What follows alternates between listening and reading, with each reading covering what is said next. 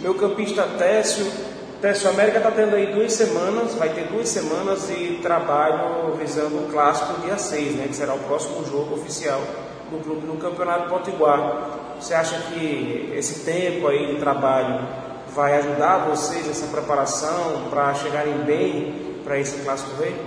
Sim, sim, a gente sabe a carga que estava sendo esses jogos quarto e domingo.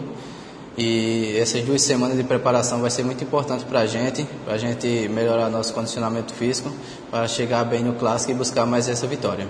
Daí você começou a jogar no meio campo e de repente as assistências começaram a aparecer, né? Você colocando ali o Zé Eduardo, o Tiaguinho, todos na cara do gol. É mais ou menos ali a posição que você gosta de jogar? Como é que você vinha atuando nos outros clubes?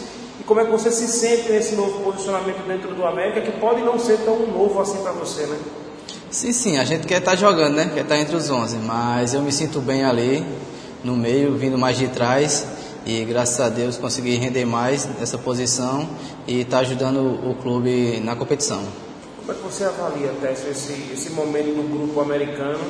É, o vem a 10 jogos sem saber o que é, o que é derrota, só entre vitória, mais vitórias que empates, claro. Então, como é que você avalia esse momento da equipe na competição? Sim, sim, a gente ficou triste pela perda do título do primeiro turno, né? Mas a gente sabe que por conta desse regulamento aí nos prejudicou. Mas a gente está focado, fechado, unido, buscando esse segundo turno aí e buscar esse título estadual, que vai ser muito importante para a gente.